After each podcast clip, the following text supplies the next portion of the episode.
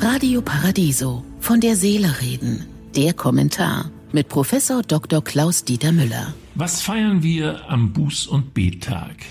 Buß- und Bettage sind historisch gesehen in allen Religionen vorhanden. Erinnert sei an die Buß- und Bettage in der Antike im Judentum, jährlicher Versöhnungstag, Fasten sowie Bußtage in Notzeiten und viele andere. Er ist heute in Deutschland ein evangelischer Feiertag. Religionsgeschichtlich stellt die Buße das gestörte Verhältnis von Menschen untereinander oder gegenüber einer höheren Ordnung, also Gott, wieder her. In der christlichen Theologie wird eine tiefe Kluft zwischen dem unvollkommenen Geschöpf und der göttlich vollkommenen Allmacht vorausgesetzt. Diese unterstellt den Willen des Menschen, sich immer wieder von der vollkommenen Schöpfungsordnung abzusetzen und damit die Sünde in die Welt zu bringen.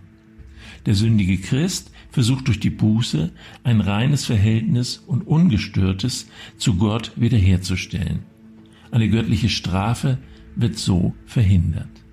Noch im Jahre 1878, also nach der Reichsgründung von 1871, gab es 47 verschiedene Buß- und Bettage an 24 unterschiedlichen Terminen in 28 deutschen Ländern.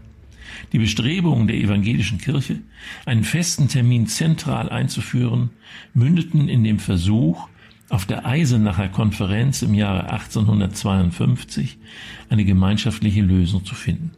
Dabei wurde der Mittwoch vor dem letzten Sonntag des Kirchenjahres empfohlen. Erst im 20. Jahrhundert wurde dieser Termin von allen deutschen Ländern anerkannt. Aber auch das gestörte Verhältnis untereinander sollte uns am Bußtag nachdenklich machen. Die Buße meint Reue und Besinnung auf die christlichen Werte. Angesichts von Notständen und Gefahren wird die ganze Bevölkerung zu Umkehr und Gebet aufgerufen. Vor dem Hintergrund der Klimakatastrophe und weltweiter Pandemien sollten wir über unsere Lebensgewohnheiten nachdenken. Nicht kaufen um des Kaufens willen, weniger und dafür bessere Sachen kaufen, die auch länger halten, unnötige Verpackungen vermeiden, vorher überlegen, mit welchem Verkehrsmittel komme ich umweltschonend ans Ziel. Wir wollen leben und Spaß haben. Die Sucht zum immer mehr aber ist der falsche Weg.